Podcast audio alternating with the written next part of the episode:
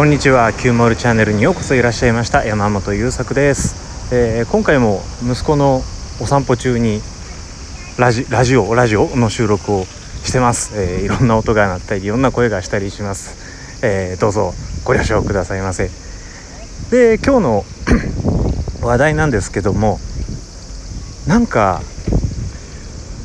頭がモヤモヤっとしたりグググググっと力が入ったりしてどうにもこうにもならない時は動けっていう話。いやもう何番煎じたよっていうぐらいいろんな人が話してる話なんですけどそして僕自身ももう何度もブログで書いてみたりあー YouTube ではまだ話してないかな、まあ、でも自分の生活の中で何度も実験して何度もああ本当だって思ってその度にすごいな人体ってって思うんだけど今回もねいやすごいな人ってって思いました。えー、っと僕は定期的にというかできたら毎日一人でゆっくり自分と向き合う時間的なものがないとですね、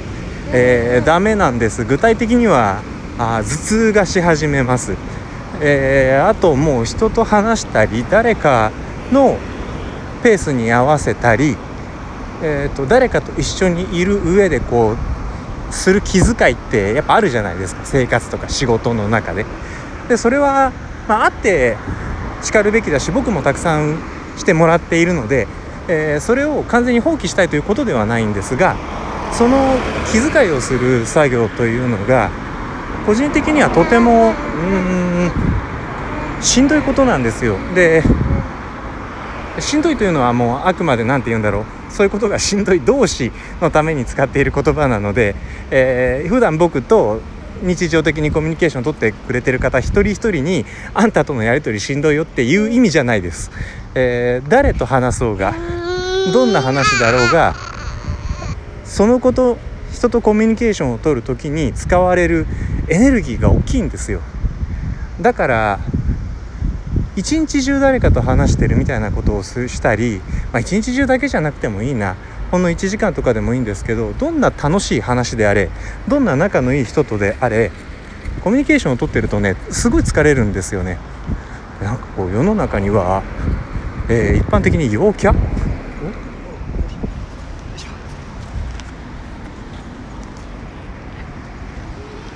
いやいや息子が帽子を落としました。失礼失礼。いやその世の中にはあの僕は陽キャな人々と言うんですけどね。人と交わることで元気が増えるエネルギーが増えて元気になってよし明日も頑張ろうって思える人がいるらしいですよね。で僕逆で人と関わるとエネルギー下がるんですよ。あそれで増え増えないが正しいかな。人と関わることでエネルギーを消費するので疲れるわけ。だから回復するにはゆっくり一人で一人で自分との時間を取るっていうことが必要なわけです。でそれが取れないタイミングってやっぱ結構あるんですよ。あーうちはそんなに大きい家でもないので家の中でたとえ仕事部屋に一人でいても家族の存在を感じるんですね。それだと僕の理想的な一人の時間ではないわけです。どんだけ家族がじゃあ2階に上がらないでおくねって声をかけてくれたとしてもね。あーでそれが取れなくなってくるとその頭痛がしてきたりとかある時ガツンと人と話をしたりコミュニケーションを取ることが激烈に億劫になって、えー僕はよくシャッターが落ちるって言うんですけどまさにこうシャッターがバツンと落ちてきて誰とも関わりたくありませんモードに入るんですよね。で実際その時に僕の頭の中は頭の中というかもうなんだろうすごくねこう頭蓋骨の周りに表情とかを司る筋肉がいっぱいついてるんですけどめちゃくちゃ力が入るんですよ。で入れてるんではなくて入るですね。発作的にぐーっと力が入ってあーもう自分ではどうしようもない。めちゃくちゃ疲れる状態になります。でえーっとそれを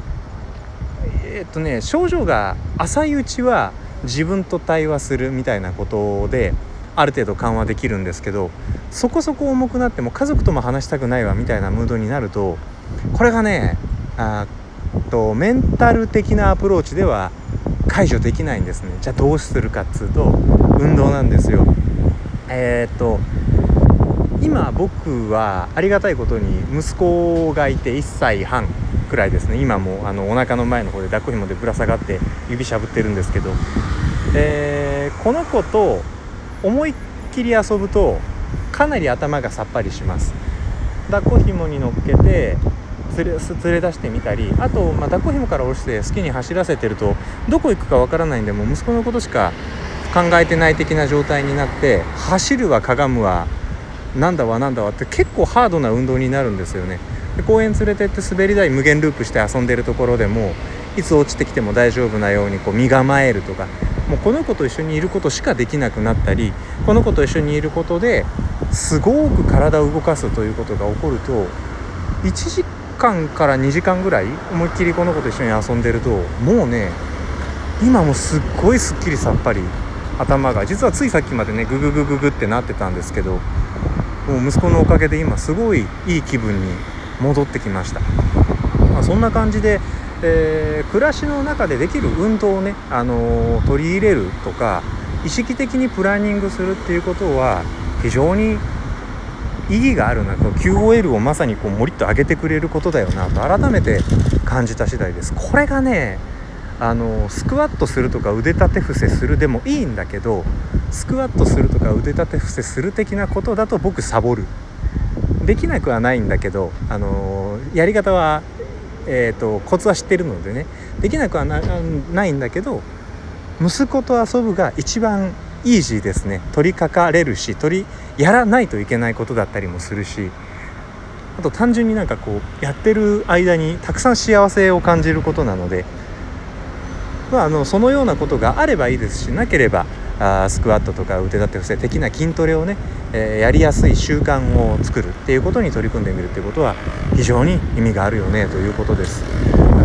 なのでまあ今回のお話は非常に簡単ですけど頭がしんどくなってきたら体を動かそうということです、えー、でちなみになんで頭がしんどくなった時に体を動かすといい感じにほぐれるかというと僕は血流が良いのだという話を聞きました。あとね血流が全てを解決するというこれは女性の体調不良とかホルモンバランス的なことについて語られてる本なんですけどそれによるとふくらはぎは第二の心臓ですと、まあ、これもよく聞く話ですよね。で歩いたり走ったりスクワット的なことをしたりしますとふくらはぎがギュンギュン動いて血が巡る、えどこに血が巡るか全身巡るんだけどやっぱ大事なのは脳。脳の方に血が巡っていって脳の中にある疲労物質だったりっていうのが、えー、ザーッと現れて新しい酸素が巡り巡って、えー、きれいいい感じにリフレッシュされると。そういうことが起こるので運動頭がしんどい時には体を動かすしかないのであると。これ非常に分かりやすい理屈で僕は自分が息子と遊んでいる時に、まあ、息子のことをとても考えているんだけど